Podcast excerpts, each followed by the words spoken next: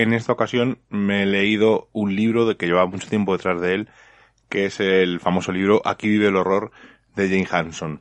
Eh, ¿Qué podemos encontrar en Aquí vive el horror? Bueno, pues es un relato de la familia Luz cuando compran la famosa casa de Amityville y cuenta los 28 días que viven allí hasta que deciden marcharse. Anteriormente había habido un asesinato eh, por la familia de Feo eh, y curiosamente pues venden la casa y la familia Luz la compra muy barata. Es una casa de tres plantas, tiene un sótano, un embarcadero, una especie de jardín y es una casa ideal pues para la familia Luz que son el matrimonio y tres hijos y un perro. Entonces deciden comprarla e irse a vivir allí.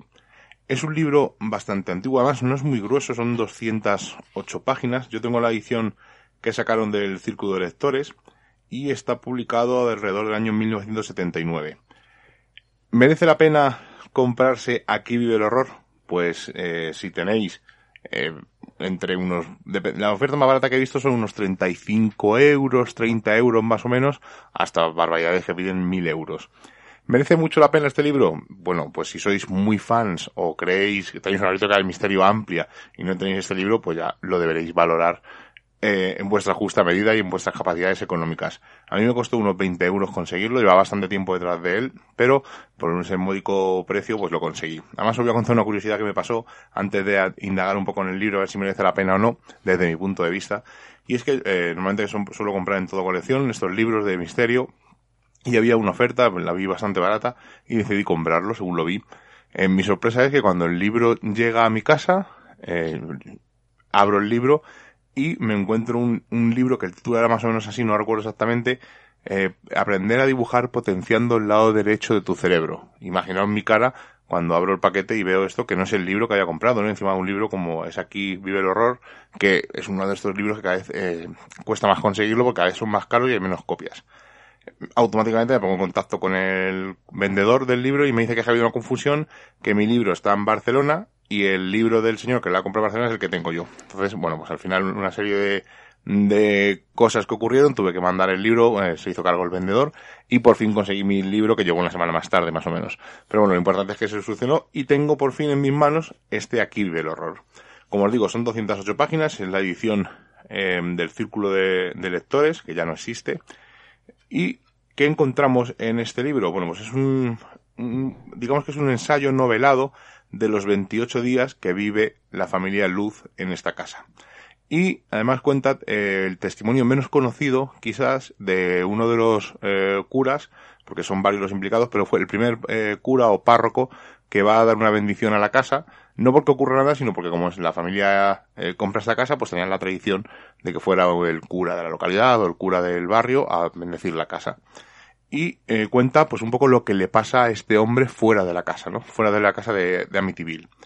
Y el libro, a ver, es, que es un poco, ha envejecido un poco mal, las cosas como son, es historia del misterio, si sois muy fans de ese tipo de historias, o como, he dicho al principio, tenéis una biblioteca eh, curiosa del misterio y os falta este ejemplar, pues oye, si tenéis el poder económico, pues haceros con él. Pero desde luego eh, no es el libro que yo me esperaba. Me he quedado un poco con ganas de más, aunque hay detalles que desconocía, sobre todo hablan de ese personaje, en algunas películas lo cuentan, ¿no? Ese, ese cerdo que anda por la casa, que muy poca gente lo, lo asocia a Mitiville, ¿no? Siempre asocia, pues, las apariciones que ocurrieron a posteriori, o los Warren por allí, eh, o, lo que ocurrió, ¿no? Esta familia, la familia, sobre todo el, el padre, Josh Luz, que tuvo que casi casi volvió a asesinar a sus hijos como eh, Ronald de Feo anteriormente, y cómo la casa se va apoderando de, toda la familia. Y en este caso, eh, al ser día a día, pues vas viendo un poco la evolución de esos supuestos fenómenos anómalos que ocurrieron en la casa y cómo van increciendo, ¿no? Además hay un, una parte que a mí me gustó bastante, me impresionó mucho, es que el padre dice que eh, oía como una orquesta o un desfile en el comedor de la casa, mientras que estaba en la primera o la segunda planta. Y cuando bajaba corriendo, pues no se encontraba nada, y, pero a veces se, los, se, veían los muebles corridos, ¿no? Entonces, son una serie de fenómenos que, como insisto, eh, van increciendo. Eh, al principio parece que son pequeñas cosas, pequeños detalles que van ocurriendo hasta que empiezan a pasar cosas más terribles. Aunque, eh, siempre insisto, la versión que dan esta familia. Este libro está escrito por J. Hanson, que estuvo hablando con ellos, con la familia y con el cura. Por lo tanto, hasta que no leyeron el libro la familia Luz, no sabía que al cura le habían ocurrido, o al párroco le habían ocurrido ese tipo de fenómenos extraños. Además, no estoy haciendo ningún spoiler, porque lo estoy contando así muy, muy por encima. Y de hecho, hay como 10 o 12 películas que cuentan eh, la, versión original de, de Amityville y un poco pues historias que se han creado a posteriori y bueno, un poco de todo. Entonces, ¿el libro merece la pena? Bueno, pues, eh, insisto, ha envejecido un poco mal, son casi, casi, casi 40 años desde que se publicó aquí en España este libro, porque es la edición que yo tengo. Y si os esperáis un estudio pormenorizado, no, es más una especie de diario, para que se hagáis una idea, ¿no? como si eh, van recopilando todo lo que va ocurriendo, y incluso pues, si hay una boda, ellos van a la boda, cuentan lo que ocurre en la boda, cuentan un pequeño capítulo de una desaparición de un dinero, o sea, van contando cosas, pero no eh, se centran en todo, sino que es una visión general, no se van centrando en todos los fenómenos, y claro, tampoco hay ninguna prueba, porque siempre es el testimonio pues de la familia o de alguna de las personas implicadas. Entonces, eh, ¿lo recomiendo? ¿No lo recomiendo? Evidentemente sí lo recomiendo, aunque no me haya gustado, eso es otra cosa, no tiene nada que ver eh, que no me haya gustado para reconocer que es un libro casi casi diríamos imprescindible en cualquier biblioteca del misterio, porque es un clásico, es un caso clásico del misterio, el caso de Amityville es paradigmático, podríamos decir, y evidentemente, pues claro que lo recomiendo, pero para completistas, ¿no? Para gente pues como nosotros o algunos de los que nos estáis escuchando, digo nosotros, tanto por Seila como por mí, aunque me lo haya leído yo, pues, eh, o gente que lo está escuchando que tenga una biblioteca de misterio y crea que es necesario tener esto. Eh, yo lo he complementado con otro libro de Rico Suna que habla del caso Amityville, que habla un poco de los de Feo y da una versión un poco más eh, pragmática, más realista. Tengo, lo tengo pendiente de lectura, lo comentaré en un futuro en cuanto me lo lea en el lector de misterio, pero desde luego este aquí veo el horror, si podéis conseguirlo a un precio asequible, evidentemente no pagáis barbaridades, bueno, cada uno es dueño de eh, saber lo que tiene que gastarse,